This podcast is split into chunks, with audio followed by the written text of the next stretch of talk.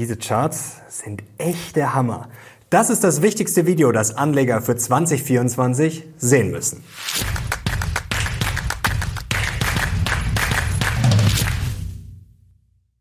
Servus Leute und herzlich willkommen in einem brandneuen Video auf meinem Kanal. Mein Name ist Mario Lochner und heute gibt's ein letztes Video in diesem Jahr und zwar ein Briefing-Spezial. Ein sehr wichtiges Video für 2024, denn wir wollen mal schauen, was haben wir 2023 gelernt und was für Lektionen können wir vor allem für 2024 und für darüber hinaus ziehen. Und da gibt's jetzt zehn goldene Regeln, die zehn wichtigsten Learnings. Ich habe wirklich alles durchforstet, Research, Studien, Charts und Co. und daraus für euch alles destilliert. Und jetzt legen wir los.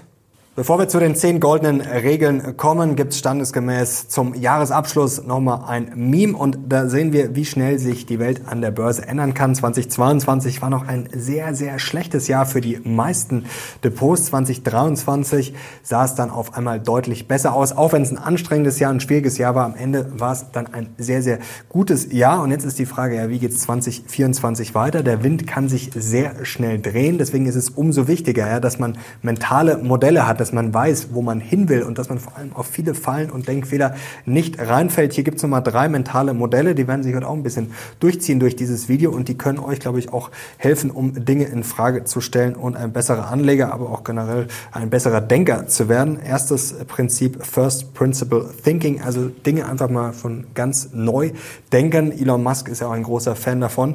Dann die zweite, e zweite Ebene, da werden wir heute auch drauf blicken, Sachen einfach mal, ja, sagen ein bisschen tiefer recherchieren, einfach mal hinter hinter die Fassade blicken und auf einmal sieht es ganz anders aus. Und dann drittens das Narrenprinzip. Ja, das wäre dieses Jahr ganz gut gewesen, wenn man einfach mal die Frage stellt, was wäre, wenn? Ja, was wäre, wenn die meisten Experten und Wall Street donnernd falsch liegen? Und das haben sie in diesem Jahr aber sowas von. Mensch, vor gut einem Jahr, was haben wir da alle noch gezittert? Krise, Rezession. Zwischenzeitlich waren die Rezessionswahrscheinlichkeiten bei 100 Prozent. Da gab es eine ja, witzige Bloomberg-Schlagzeile dazu. Ist sie gekommen 2023? Nein, ist sie in den USA zumindest nicht. Und die Börse ist richtig gut gelaufen. Hatte das jemand erwartet? Nein. Also, ja, Learning Nummer eins für dieses Jahr, expect the unexpected. Also wenn man irgendwas erwarten will, dann sollte man ja auch mal auf die unerwarteten Dinge schauen. Schauen wir mal Umfrage hier aus dem Januar. Bank of America unter den Fondsmanagern und da sehen wir ja, wie erwarten Sie den S&P 500 am Jahresende, Ende 2023 und da sehen wir, ja, unter 3000 Punkten, das haben wir am wenigsten erwartet, aber dann kamen schon über 4600 Punkte ja, und das haben wir dann erreicht. Und im Frühjahr sah es noch düsterer aus. Hier die Umfrage, wo sehen Sie den S&P 500 am Jahresende? Und da haben ihn über 4500 Punkten gerade erwartet 0,5 Prozent. Eine Jahresendrallye, können wir hier auch noch drauf schauen, haben vor kurzem auch die meisten Strategen nicht erwartet. Ja, und ihr wisst, es kam ganz anders. Zweites Learning. Wer immer Nonkonformist ist, der ist unterm Strich auch ein ganz schnöder Konformist. Gerade Schwarzmaler denken ja, sie wären besonders schlau, weil sie immer gegen das System sind, immer gegen den Mainstream. Aber unterm Strich ist man dann auch nur ein Konformist, vielleicht im Zweifel einer, der ein bisschen eine Schraube locker hat. Denn wenn man immer die größte Verschwörung wittert, immer grundsätzlich dagegen ist, ja, dann ist man unterm Strich genauso schlau wie jemand, der immer blind hinterherläuft und sich denkt, ach ja, ist doch alles super. Also Nonkonformismus ist etwas sehr Interessantes, ist etwas sehr Erstrebenswertes, aber eben nur, wenn man das gezielt macht, wenn man Dinge in Frage stellt. Und da gilt das Motto von Bruce Lee, ja, be water, my friend. Also man muss einfach schauen, dass man flexibel ist und dass man Dinge in Frage stellt, aber dass man die Meinung auch ändern kann. Ja, der Idiot denkt gerne, es sei besonders intelligent, eine Meinung zu haben und die dann bis ans Lebensende durchzuziehen. Bei manchen Sachen mag das stimmen, bei anderen ist das oft eine sehr dumme Idee. Denn es ist überhaupt keine Schande, seine Meinung zu ändern und vor allem seine Meinung an die Fakten anzupassen. Das ist, glaube ich, immer wieder das Wichtigste im Leben und auch für Investoren. Und vor allem, was wäre, wenn? Das Narrenprinzip ist natürlich sinnvoll, wenn man es anwendet, wenn man merkt, ja, da ist gerade eine Mainstream-Meinung, da sind gerade viele einer Meinung, dass man es dann herausfordert. Und da muss ich sagen, haben wir einige Videos gemacht, da bin ich sehr, sehr stolz drauf. Da können wir sogar ins Jahr 2022 zurückgehen. Hier am 22. Oktober, damals die Krise fällt aus, da war die Stimmung komplett im Keller. Danach lief's sehr, sehr gut. das hier ist vielleicht sogar das, worauf ich am meisten stolz bin. Am 10. Januar 2023, die Rezession fällt aus. Da habe ich einige Gründe genannt, warum sie ausfallen wird. Jetzt kann sie natürlich im Jahr 2024 noch kommen, aber fürs Jahr 2023 war das definitiv richtig und damals gab es viel auf die Mütze und viel Häme nach dem Motto, hoho, hier traut sich schon eine Rezession absagen. Ich wusste es natürlich auch nicht, aber es ist das Narrenprinzip, Sachen in Frage stellen, Sachen herausfordern und eben dann nicht sagen, oh ja, die Rezession kommt und das haben jetzt ein paar gesagt und die Wahrscheinlichkeit laut irgendeinem Indikator ist 100 Prozent. Deswegen verkaufe ich jetzt alle meine Aktien. Auch hier am 27. Februar dieses Detail übersehen 99 Prozent Prozent der Anleger. Da hat Mike Wilson noch von der Todeszone ja, schwadroniert. Und Sven Streibel von der DZ Bank hat damals was sehr Interessantes herausgefunden, nämlich, dass eigentlich die Gewinnprognosen alle angehoben werden. Also im Februar auch glaube ich, nicht so schlecht gewesen. Dann im Juli nochmal, die Krise fällt immer noch aus.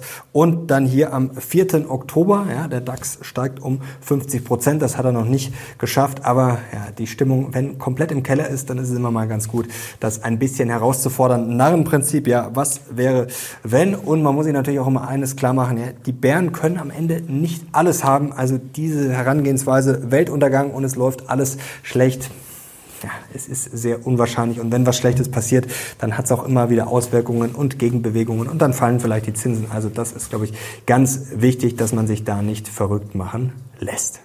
Drittes Learning, sapere aude oder sperr einfach mal deine Augen auf. Sapere aude heißt ja, wage es, weise zu sein, aber es ist vielleicht eher jetzt hier die Interpretation von Kant und zwar habe Mut, dich deines eigenen Verstandes zu bedienen. Eine Mischung aus Kant und Peter Lynch, der ja immer schon gepredigt hat, Geh durch die Straßen, schau, was die Leute konsumieren und da kriegt man oft die besten Investment-Ideen. Sperr die Augen auf, ja, schau, was passiert und lies nicht irgendeinen Artikel und glaub das dann oder hör auf irgendwelche äh, Finanzredakteure, die seit 20 Jahren in den, seit 20 Jahren in den Sessel schwitzen. Glaubst du, dass die jetzt die Insider-Informationen haben und die, wenn jetzt über irgendwas schreiben, das ist es dann, worauf du deine Investmentstrategie aufbauen solltest?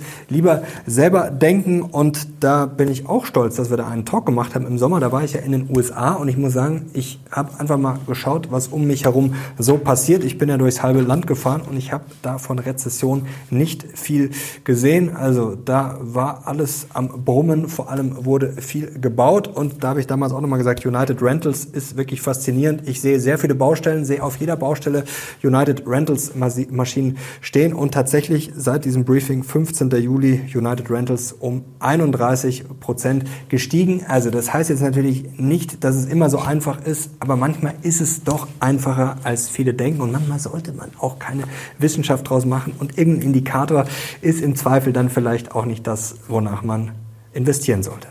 Viertes Learning, Durchschnitt ist Unsinn. Durchschnitte an der Börse sind langfristig natürlich interessant. Langfristig kann ich mit Durchschnittsrenditen kalkulieren. Kurzfristig ist das absoluter Schmarren und da sehen wir jetzt hier mal ein schönes Beispiel. Bank of America, die Expected Returns, also was wird erwartet fürs kommende Jahr an Returns, an Rendite. Da steht jetzt Öl hier ganz oben mit 11 bis 13 Prozent, zehnjährige Treasuries 6 bis 7 Prozent, Cash 4 bis 5 Prozent, Gold 1 bis 3 Prozent und globaler Aktienmarkt, Global Equities Zwei bis vier Prozent. Und da müsste jetzt ja jeder sagen, wenn er das sieht, Mensch, hier, Expected Return, da wäre ich ja bescheuert, wenn ich nicht in Cash gehe. Bei Cash habe ich so gesehen kein Risiko, kassiere da vielleicht ja, vier, fünf Prozent. Und bei Aktien habe ich ja Wohler, da kann ich theoretisch auch 30, 40, 50 Prozent verlieren. Und das bei dem erwarteten Return, das ist ja Wahnsinn.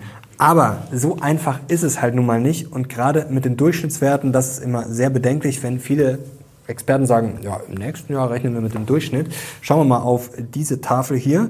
Und da sehen wir, erstens ist es gut, immer investiert zu sein, weil Aktien eben sehr oft steigen. Sie steigen in einem Jahr eben viel öfter, als sie fallen. Und vor allem steigen sie dann viel, viel stärker. Ihr seht mal hier, der Return jährlich 15 bis 30 Prozent, wie viele Jahre das sind. Und auch 30 bis 45 Prozent. Also es ist wieder so ein bisschen expect the unexpected. Es ist eben meistens so, dass Aktien entweder viel stärker steigen als der Durchschnitt oder dann eben auch mal fallen. Und dieses Durchschnitts ja, das ist halt für ein Jahr ein absoluter Unfug. Fünftes Learning, buy the fucking dip. Rücksetzer, gerade wenn du langfristig unterwegs bist, musst du einfach kaufen. Denn wir können auf diese Statistik schauen und es wäre jetzt im Oktober wieder mal richtig gewesen, denn es ist eben meistens nicht der große Crash. Schauen wir mal hier drauf, das ist jetzt seit 1950 S&P 500, wie die Rücksetzer verteilt sind. Und da haben wir insgesamt 226, also weniger als zwei Prozent wurde jetzt hier nicht erfasst, also es geht quasi bei zwei bis vier Prozent los und da sehen wir 74 Prozent von diesen Rücksetzern sind eben nur zwischen zwischen 2 und 8 Prozent. Also wenn der Markt um 6, 7, 8, 9 oder 10 Prozent fällt, dann ist das halt im Zweifel einfach eine Nachkaufgelegenheit und nicht der große Crash. Kommen wir zum sechsten Learning, sechste goldene Regel, nicht an das Märchen von den Zinsen glauben. Dieses Jahr sind die Zinsen stark gestiegen und eigentlich steht doch in jedem Lehrbuch, oh, wenn die Zinsen steigen, dann müssen doch Aktien fallen. Und wenn sie fallen, dann müssen sie doch eigentlich steigen. Ja, so ist es halt vor allem kurzfristig nicht der Zusammenhang. Schauen wir mal hier drauf. Returns des S&P ja, während Phasen steigender Zinsen. Und da seht ihr sehr, sehr, sehr viel Plus. Da war man nur zweimal im Minus. Also schon mal der erste Beleg. Steigende Zinsen. Natürlich können Aktien sehr wohl steigen. Auch unter Paul Volcker war die Aktienmarktrendite unterm Strich sehr gut von 79 bis 87. Und der hat die Zinsen ja massiv nach oben gedrückt donnert. Hier, das ist ein toller Chart, schauen wir drauf. Man sieht keinen klaren Zusammenhang zwischen Rendite am Aktienmarkt und fallenden oder steigenden Zinsen. Ihr seht, das ist komplett unterschiedlich. Hier zum Beispiel bei 10 bis 15 Prozent, ja, da waren es eher die fallenden Zinsen. Dann bei 20, äh, 15 bis 20 Prozent, da waren es eher steigende Zinsen. Also man kann das einfach nicht pauschal sagen, wenn die Zinsen steigen, dann müssen Aktien fallen. Das ist einfach ein Schmarren. Und dazu kommt jetzt auch noch ein bisschen dieses Märchen, ja, wenn die Zinsen steigen, dann sind ja Anleihen auf einmal eine Alternative. Das stimmt natürlich, aber müssen deswegen Aktien fallen? Nein, wir haben es 2023 gesehen. Kann man natürlich sagen, da der Lochner, jetzt redet der schlau daher, 2023, wer das gestimmt hat. Nein, ich habe das auch unter Jahr immer wieder erzählt und euch zum Beispiel diesen Chart hier oder diese Tabelle gezeigt. Und da sieht man es einfach über Dekaden, dass die Zinsen teilweise hoch waren und ja, die Aktien trotzdem sehr gut performt haben. Also dieser Zusammenhang, attraktive Anleihen, schlechte Aktien, den gibt's halt so einfach auch nicht. Kommen wir zu Punkt 7. Bewertung ist äh, Bitch. Ja, es ist einfach ein Luder, diese Bewertung. Es ist einfach sehr, sehr schwierig. Und ihr kennt ja auch die Berechnungen, die haben wir von einem Jahr durchdekliniert mit Andreas Beck, mit Bert Flossbach nach dem Motto, wir sind jetzt so bewertet und wenn das so und so läuft, dann muss die Bewertung nach unten, weil wir überbewertet sind. Ja, ist in der Theorie vielleicht ganz schön, in der Praxis ist halt eine Bewertung eine sehr komplizierte Sache. Schau mal auf diesen Chart, der ist sehr, sehr wichtig und da seht ihr jetzt CPI in hellblau. Hier, das geht nach oben, aber ihr seht, die Achse ist invertiert. Also wenn die Kurve nach oben geht, heißt das, dass die Inflation sinkt. Und ihr seht, kaum sinkt die Inflation, ja, was passiert? Die Bewertung geht nach oben, denn das dunkelblaue ist hier PE, also Price Earnings Ratio KGV des S&P 500 und das heißt, ja, wenn die Inflation nach unten kommt, dann erlaubt uns das auf einmal ganz neue Bewertungsniveaus. Genauso geht das Spielchen natürlich andersrum. Schauen wir noch auf diesen Chart, da sieht man das ganz gut. Hier seht ihr unten die Inflation und dann seht ihr durchschnittliches KGV versus Inflation seit 1900. Und da seht ihr, je höher die Inflation, umso mehr wird dann die Bewertung eingedampft. Und wir sind jetzt hier momentan so bei ja, drei bis vier Prozent. Und ihr seht, wenn wir auf zwei bis drei Prozent fallen, was passiert dann? Ja, dann kann es sein, dass die Bewertung sich ausdehnt. Also dann muss die Bewertung nicht unbedingt nach unten, also die Kurse müssen nicht nach unten, sondern es kann sein, dass Aktien einfach weiter steigen. Also Bewertung eine sehr komplizierte Sache und das muss man auf jeden Fall auf dem Zettel haben und kann nicht sagen, auch Aktien sind jetzt so bewertet und deswegen müssen sie jetzt 2024 fallen. Achte goldene Regel, linear investieren ist brandgefährlich. Und jetzt ist die Frage, was meine ich mit linear? Ja, dass ich immer sehr einfach denke, ich bin jetzt am Punkt Null und am Punkt Null weiß ich, die Unternehmensgewinne zum Beispiel werden fallen. Dann gehe ich von Punkt Null aus, Unternehmensgewinne werden fallen, das heißt Aktien müssen auch fallen. Nein, das ist sehr gefährlich. Man kann es lineares Investieren denken oder binäres Denken, 0, 1 quasi. Also das ist sehr gefährlich, denn es gehört halt viel mehr dazu. Schauen wir zum Beispiel mal auf die Unternehmensgewinne. Und hier die Top 10 Rallies seit 1950 und ihr seht das hier rot hinterlegt.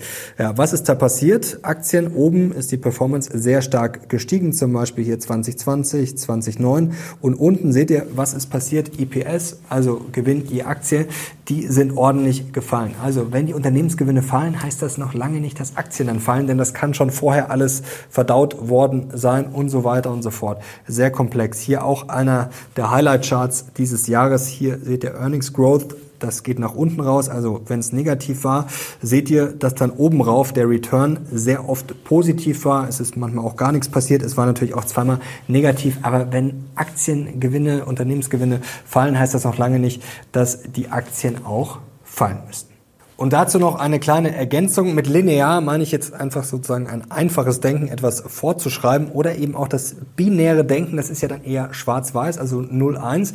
Und jetzt schauen wir uns mal den Klassiker an. Es ist zuletzt gestiegen dann muss es fallen. Also sozusagen schwarz-weiß, ja, jetzt ist lang genug gestiegen, dann muss es fallen. Das ist natürlich auch irgendwann immer richtig, aber es gibt ja gerne die Weisheit, ja, jetzt ist es zuletzt stark gestiegen und jetzt ist die Wohle im Keller, jetzt sind die Absicherungen billig, jetzt muss ich mein Depot absichern. Und das ist auch, glaube ich, ein ja, Augenöffner dieser Chart. Schauen wir hier nochmal drauf. Was passiert normalerweise oft statistisch gesehen, wenn die Wohler im Keller ist? Da sind die Returns danach sehr, sehr gut. Also wäre es als langfristiger Investor gerade völlig bescheuert zu sagen, ja, jedes Mal, wenn die Wohler im Keller ist, wenn die Absicherung billig ist, dann mache ich das. Denn es kann eben sein, dass ich mir damit wirklich ja die Rendite sowas von versaue. Also das ist auch sehr wichtig. Hier haben wir auch nochmal eine interessante Statistik. Ja, wenn der Wohler-Index Index das Jahr unter 14 schließt oder sogar noch weniger, dann seht ihr, dass der Return zwölf Monate danach oft auch sehr, sehr gut war. Neunte goldene Regel, auf die zweite Ebene kommen, bisschen tiefer reingehen. Das kann man immer sehr schön mit den Google-Suchergebnissen vergleichen, wenn du irgendwas suchst und jeder drückt nur auf den ersten Treffer, vielleicht noch auf zwei und drei, aber niemand schaut sich das an, was vielleicht ja ein ungenaueres Suchergebnis ist oder ein bisschen weiter hinten ist. Und viele schauen eben dann nur auf eine Zahl. Das beste Beispiel in diesem Jahr waren ja die Tech-Layoffs, also die Entlassungen. Schauen wir mal hier drauf. Dieser Chart hat die Runde gemacht und da seht ihr bei den großen Playern, Bayern, ja, da wurden Leute freigestellt und dann war ja großer Alarm nach dem Motto, um Gottes Willen, die schmeißen jetzt hier 12.000 raus und hier 20.000 und das muss ja der große Zusammenbruch werden. Naja, schauen wir auf diesen Chart und da seht ihr es sehr schön, wenn man auf einmal ein bisschen anders das Ganze dreht. Hier seht ihr Amazon, Meta, Salesforce, Google und Microsoft und seht hier in hellblau, ja, wie viele Leute eingestellt wurden während der Pandemie. Hier zum Beispiel bei Amazon 746.000, das ist das hellblaue und daneben, so klein und winzig in dunkelblau, die Leute, die dann wieder freigestellt wurden. Da seht ihr, da sieht's halt auf einmal ganz anders aus und dann zu sagen, das ist jetzt die große Freistellungswelle und der große Untergang, ja, das wirkt dann, wenn man den Chart sieht, schon eher lächerlich. Sehr gefährlich war es auch auf der ersten Ebene zu bleiben beim Thema Verbraucherstimmung, Konsum, denn da haben wir auch immer davor gewarnt, schon im Jahr 2022, wenn man sich das mal anschaut in der Vergangenheit. Wenn die Verbraucherstimmung sehr, sehr schlecht war, ist dann der Konsum eingebrochen.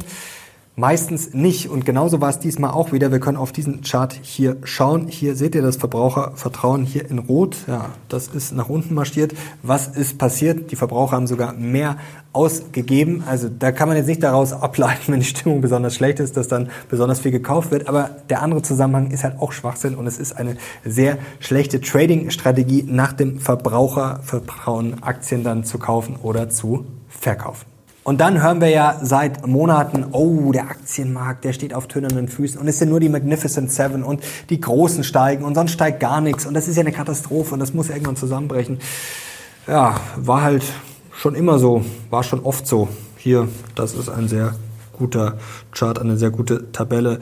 Da seht ihr, dass es typisch ist, dass nur wenige Aktien für die Performance jetzt hier zum Beispiel vom Nasdaq verantwortlich sind. Hier seht ihr rechts, wie viele Aktien für 50 Prozent des Returns des Nasdaq verantwortlich waren. Hier waren es mal zwei, mal drei, mal vier. Es waren sehr oft sehr wenige Aktien. Also das ist kein neues Phänomen. Das sind auch einfach nur Schlagzeilen unter dem Strich. Und hier seht ihr es, wenn die Mega Cap Stocks führend sind, wenn die stark performen, dann war das in der Regel auch kein großes Problem. Vor allem das Jahr darauf war dann oft sehr, sehr gut. Also zu sagen, ja, das ist jetzt hier das letzte Aufbäumen und nur die Großen laufen und danach muss alles zusammenbrechen, ja, ist auch ein gutes Geschichtel aus dem Paulanergarten, aber so richtig fundamental taugt das dann auch nicht. Zehnter und letzter Punkt. Alles ist eine Geschichte oder it's the context stupid. Die Economy natürlich sowieso auch immer irgendwie, aber jetzt geht's um den Kontext und da ist jetzt ein sehr schönes Beispiel das Thema Zinssenkungen. Und da haben wir zuletzt ja viel drüber gesprochen, dass die Zinsen 2024 stark fallen sollen. So erwartet es der Markt, so erwarten es viele Banken und die Fed hat immerhin drei Zinssenkungen für 2024 in Aussicht gestellt. Jetzt ist es sehr amüsant, wenn man zurückgeht und sich in diesem Jahr anschaut, was wir da schon alles für Spekulationen haben und vor allem, was der Kontext darum herum ist. Da schauen wir mal drauf, als die Bankenkrise ja, tobte, losging, wie auch immer, da hatten wir eigentlich schon sehr starke Zinssenkungsfantasien und das ist schon amüsant, wenn man sich das mal anschaut, das Fed Watch Tool. Hier jetzt zum Beispiel aus dem Frühjahr, da wurde damals erwartet hier die höchste Wahrscheinlichkeit, dass die Zinsen am 13.12., das haben wir jetzt ja schon hinter uns, ja schon Richtung 4% marschieren und wenn wir mal weiterschauen, hier am 20.03. wurde zwischenzeitlich erwartet, dass die Zinsen schon über äh, unter 4% fallen könnten und dann hier Richtung 31. Juli haben wir hier noch ja, schon Richtung 3%. Und jetzt ist natürlich die Frage, was wurde da erwartet? Ja, dass die Fed die Zinsen senken muss, sozusagen als Notfall, weil sonst die Bankenlandschaft zusammenbricht. Die Fed hat das nicht gemacht, also da sehen wir schon mal die erste Fehlannahme nach dem Motto, wenn die Zinsen nicht sinken, bricht alles zusammen. Es ist noch nicht alles zusammengebrochen und jetzt ist ganz wichtig der Kontext. Denn fallende Zinsen im kommenden Jahr. Zuletzt wurde es sehr positiv interpretiert nach dem Motto, ja, Goldilocks und Soft Landing und die Inflation kommt nach Plan runter. Dann können auch nach Plan die Zinsen fallen. Und ihr seht, im April, Mai war es ein ja, Armageddon-Szenario und das ist ganz, ganz wichtig. Es ist im Endeffekt zweimal der gleiche Sachverhalt, die Zinsen fallen. Es geht nur darum, warum. Was ist die Geschichte darum herum? Und das ist jetzt natürlich die entscheidende Frage für 2024. Was werden da die Stories, die Narrative sein? Was wird der Kontext sein, wenn die Zinsen fallen? Warum fallen sie? Wie stark fallen sie? Und ich werde oft gefragt, Mario, für 2024, was erwartest du? Ja, ich bin positiv. Ich bin immer positiv, weil ich damit mit der Wahrscheinlichkeit schon mal, äh, die auf meiner Seite steht. Wir haben es ja vorher gesehen. Aber ich weiß natürlich nicht, welche Narrative im Sommer 2024 oder im Herbst 2024 dann dominant sein werden. Deswegen bin ich flexibel, schau mir das Ganze an, werde wieder viele Sachen in Frage stellen, wie in diesem Jahr auch und werde meine Meinung dann danach ausrichten, was passiert. So einfach ist es. Und jetzt zu sagen, ich weiß heute, was sicher Ende 2024 passieren wird, das ist halt ein Schmarren.